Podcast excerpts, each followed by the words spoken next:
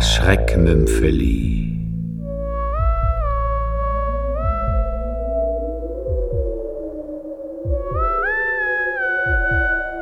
Der letzte Winter. Von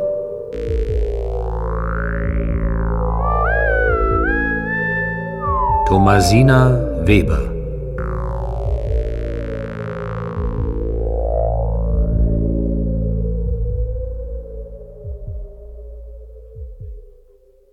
George Blaine hauchte in die kalten Hände und wartete. Er war verrückt, den Auftrag bei diesem Wetter zu übernehmen. Dieser Winter, das sagte er sich Jahr für Jahr, muss der letzte sein. Es war verrückt, so unter der Kälte zu leiden, während Florida mit Sonne warb. Guten Abend, George. Sie sah aus wie ein schlanker Spielzeugbär in ihrem teuren Pelzmantel mit dem passenden Hut über der gepflegten, blondierten Mähne. Es ist kalt. Es ist eisig kalt. Es wird nicht lange dauern. Sie gab ihm einen Schlüssel. Charles ist heute Abend allein zu Hause. Er sieht bis um 10 Uhr fern und dann geht er nach oben ins Bett. Fünf Minuten später schläft er. Es bleibt dir überlassen, wo und wie du es machst. Ich komme um elf von einem Gemeindeabend nach Hause. Mrs. Coleman, sind Sie auch wirklich sicher, dass Sie das wollen? Natürlich bin ich sicher. Du weißt doch, was für ein Langweiler Charles Coleman ist und dass mich seine Trinkerei um den Verstand bringt. Wenn er ausginge und sich draußen betränke, wäre es ja nicht so schlimm. Aber er hat so viel Schnaps zu Hause, dass er sämtliche Bars der Stadt beliefern könnte. Ich kann es nicht mit ansehen, wenn er in seine besoffene Verblödung hinübergleitet. Aber Sie wussten bereits, dass er trinkt, als Sie ihn geheiratet haben. Sicher, aber er hatte viel Geld und ich habe geglaubt, das mache alles wett. Das ist immer ein Irrtum. Und dass du da bist, wenn es nicht mehr auszuhalten ist. Es ist für eine Frau tröstlich zu wissen, dass es jemanden gibt, auf den sie sich verlassen kann, wenn das Leben unerträglich wird. Er sah sie davontänzeln, eine graziöse Ballerina, die kaum den frostigen Boden berührte. George Blaine hatte keine Freude daran, Menschen umzubringen. Eine miese Art, Geld zu verdienen. Am meisten hasste er die Aufträge, bei denen er gezwungen war, das Flehen der Opfer anzuhören oder ihr Schreien oder ihren Fall. Und es war erstaunlich, wie viele Auftraggeber es so haben wollten. Bei solchen Aufträgen wünschte sich George, er wäre nie geboren. Dass er in seinem Metier einer der Besten war, das hieß noch lange nicht, dass er es auch verkraften konnte. Um halb zehn stand George Blaine vor Mrs. Colemans Haus und sein Magengeschwür brannte wie immer. Über eine halbe Stunde lang sah er Charles Coleman zwischen Fernseher und Bar hin und her schwanken. Kein Wunder, dass seine Frau zu so vielen Veranstaltungen ging. Es waren zwei harte Jahre für sie gewesen. Und die drei davorliegenden konnte man auch nicht als Vergnügen bezeichnen. Mr. Grote war zwar kein Alkoholiker gewesen, aber er hatte eine Vorliebe für Flittchen.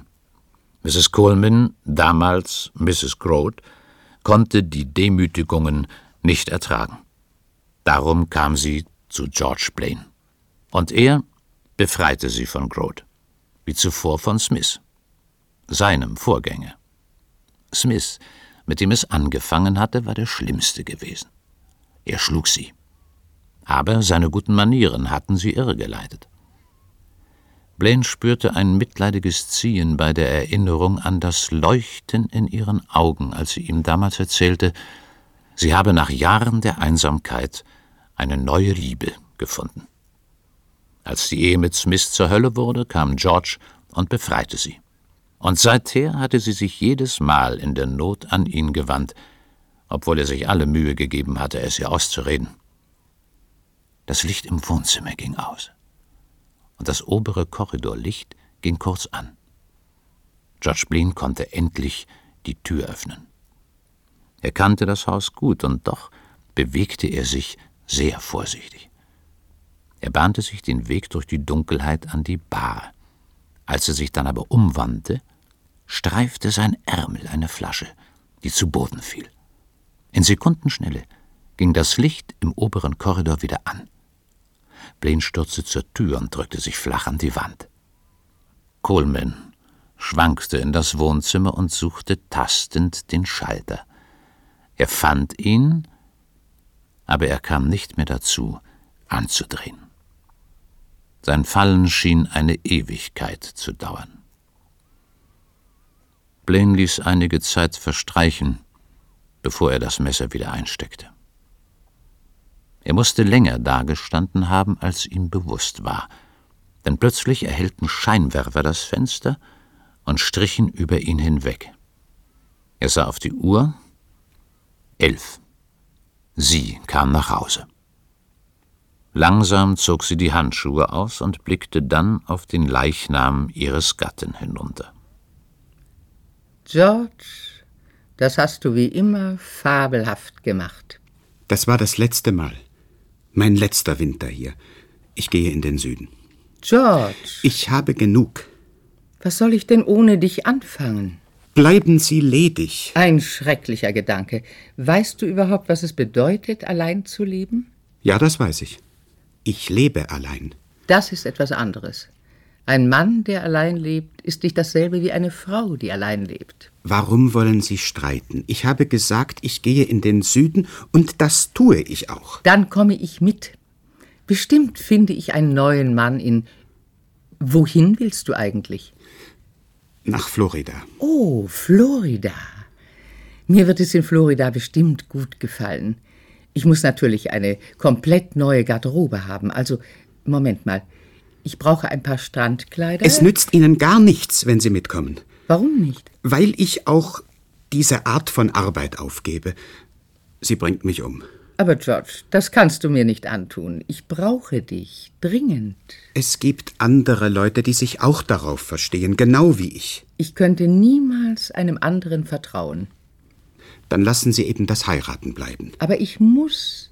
Siehst du das denn nicht ein? Du bist der Einzige, auf den ich mich verlassen kann, wenn ich wieder einen Fehler mache, und ich scheine einen nach dem anderen zu machen. Sie sind zu leichtgläubig, das ist alles. Ein Mann lächelt Sie an, und schon gehören Sie ihm. Bitte, lass mich mitkommen.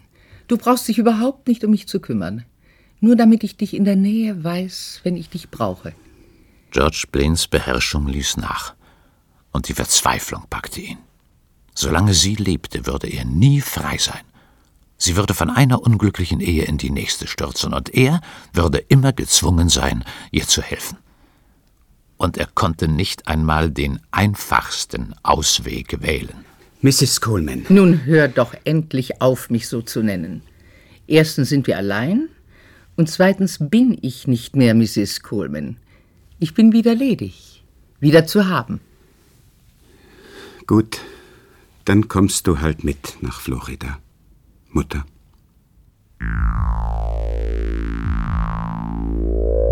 Sie hörten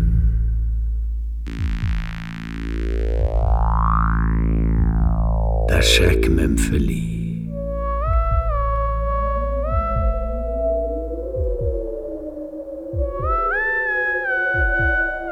Der letzte Winter von